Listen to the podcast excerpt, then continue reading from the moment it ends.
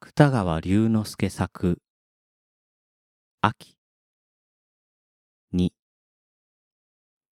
結婚後かれこれ3ヶ月ばかりはあらゆる新婚の夫婦のごとく彼らもまた幸福な日を送った。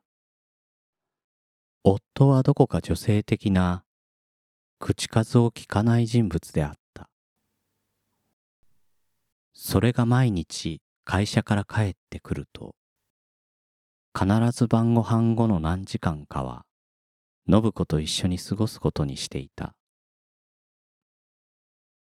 信子は編み物の針を動かしながら近頃世間に騒がれている小説や戯曲の話などもした。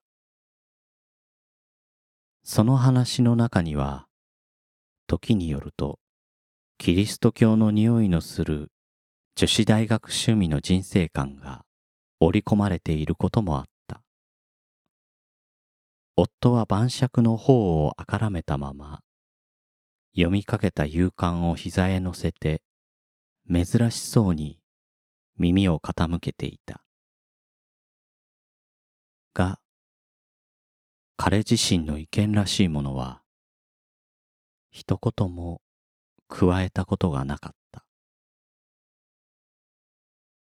彼らはまたほとんど日曜ごとに大阪やその近郊の遊覧地へ悲惨じな一日を過ごしに行った。信子は汽車電車へ乗るたびにどこでも飲食することをはばからない関西人が皆卑しく見えた。それだけにおとなしい夫の態度が格段に上品なのを嬉しく感じた。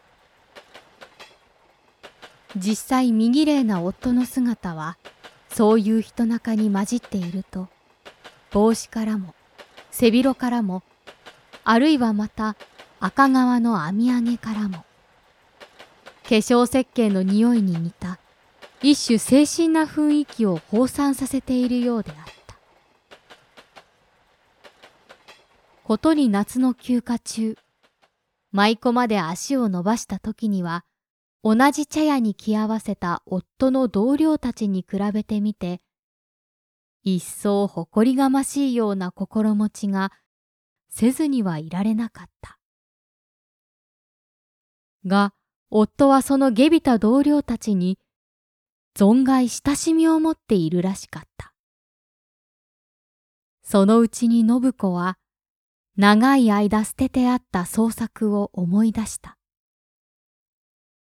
そこで夫の留守のうちだけ一二時間ずつ机に向かうことにした。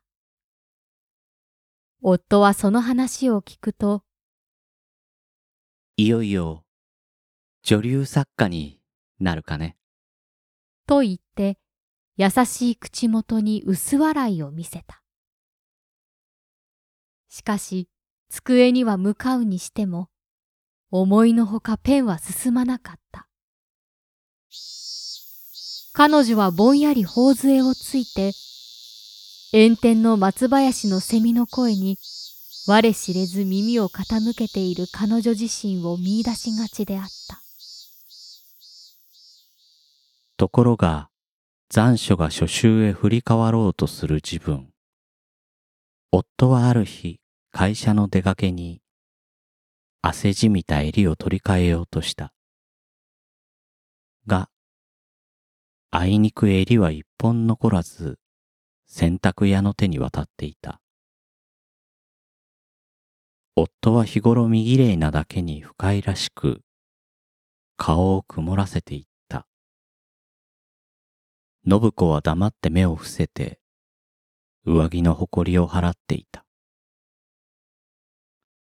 それから二三日過ぎたある夜、夫は勇敢に出ていた食料問題から、月々の経費をもう少し軽減できないものか、と言い出した。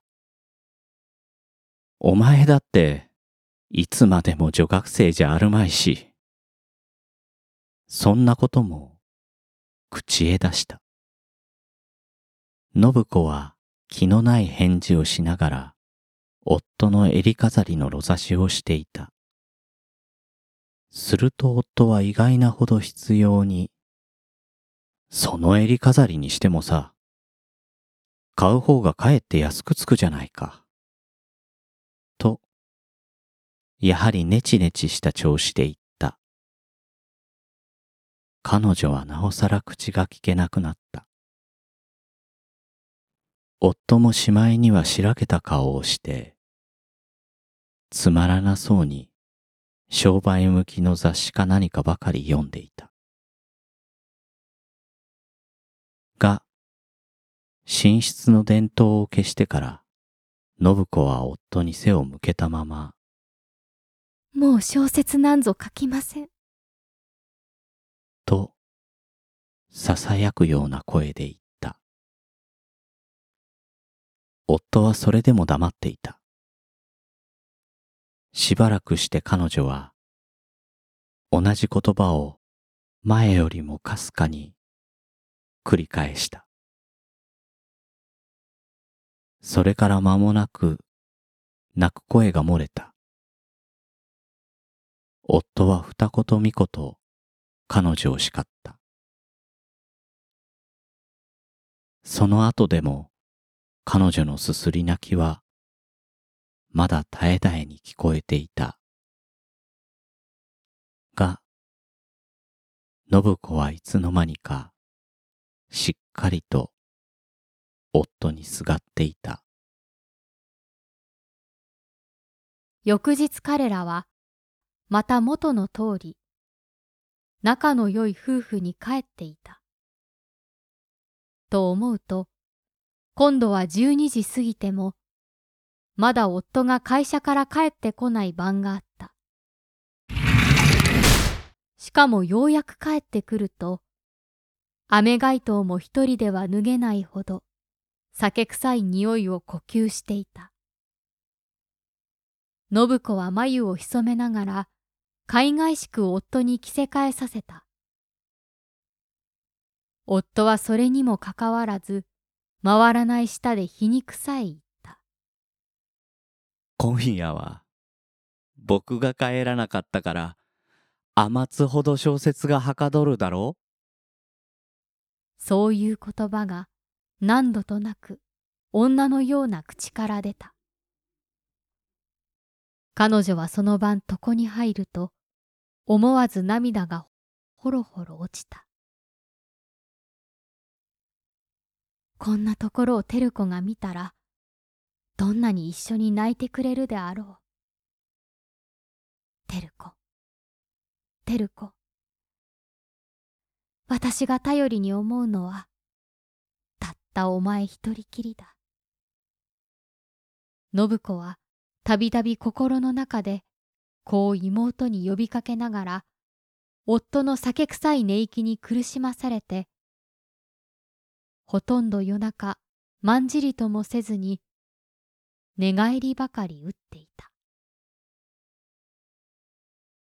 が、それもまた翌日になると、自然と仲直りが出来上がっていた。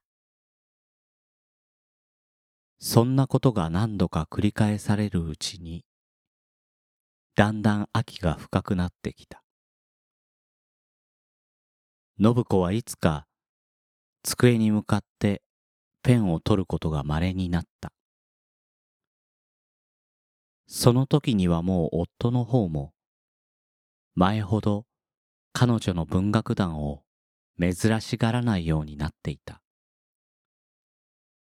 彼らは夜ごとに長火鉢を隔てて、さまつな家庭の経済の話に時間を殺すことを覚え出した。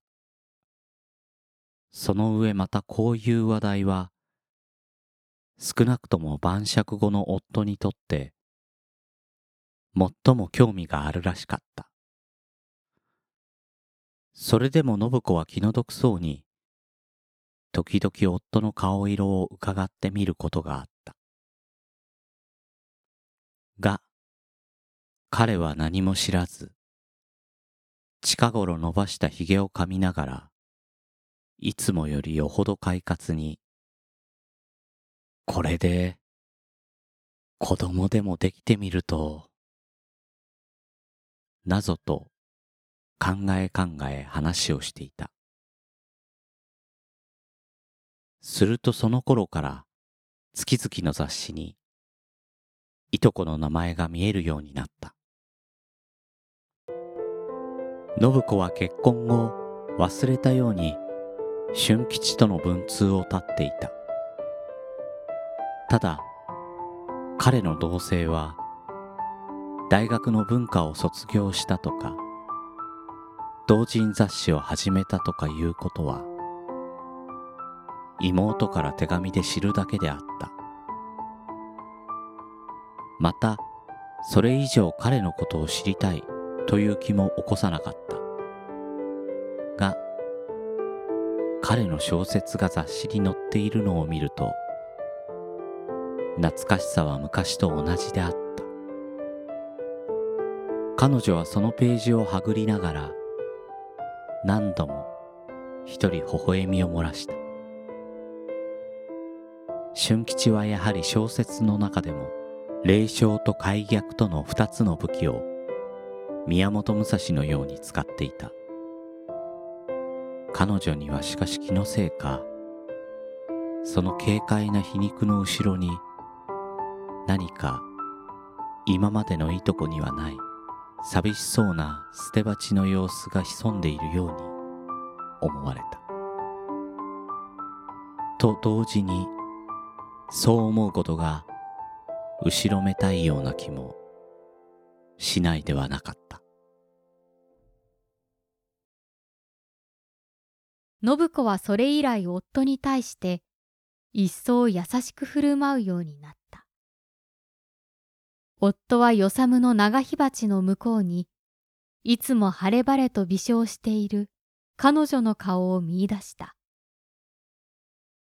その顔は以前より若々しく、化粧をしているのが常であった。彼女は針仕事の店を広げながら、彼らが東京で式を挙げた当時の記憶なども話したりした。夫にはその記憶の細かいのが意外でもあり、嬉しそうでもあった。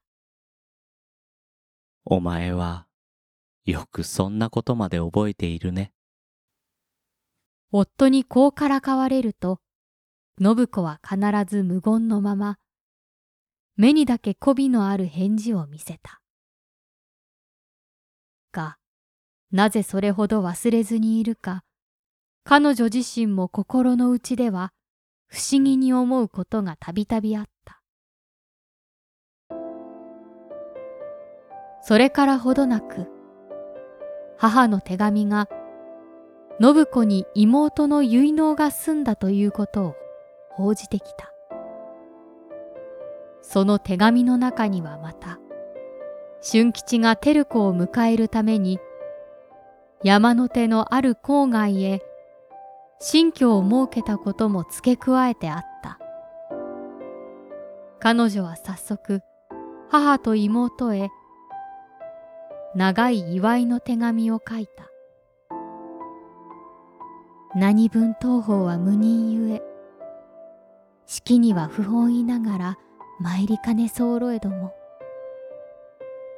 そんな文句を書いているうちに、彼女にはなぜかわからなかったが、筆の渋ることも再三あった。すると彼女は目を上げて、必ず外の松林を眺めた。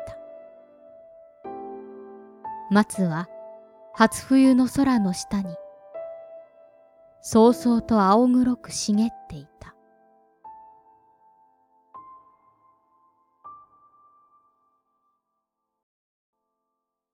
その晩、信子と夫とは、照子の結婚を話題にした。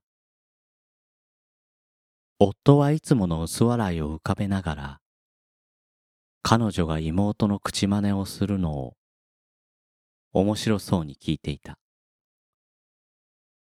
が、彼女にはなんとなく彼女自身に照子のことを話しているような心持ちがした。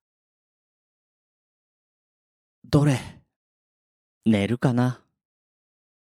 二三時間の後、夫は柔らかな髭を撫でながら、大義そうに長火鉢の前を離れた。信子はまだ妹へ祝ってやる品を決めかねて、火鉢で灰文字を書いていたが、この時、急に顔を上げて、でも、妙なものね。私にも弟が一人できるのだと思うと。と言った。当たり前じゃないか。妹もいるんだから。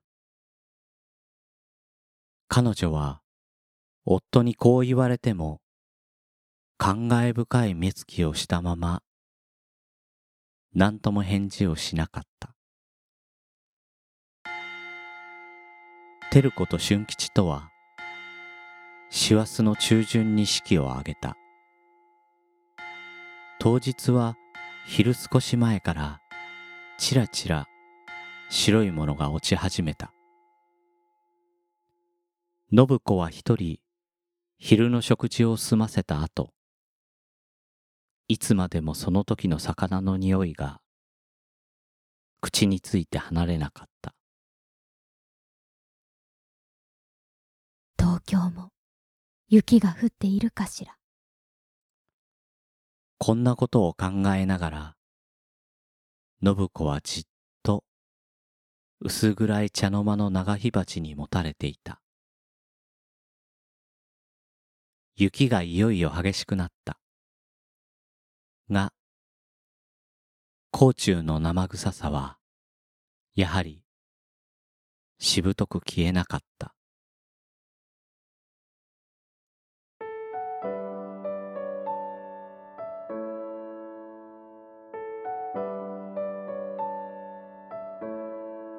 朗読の時間芥川龍之介作秋。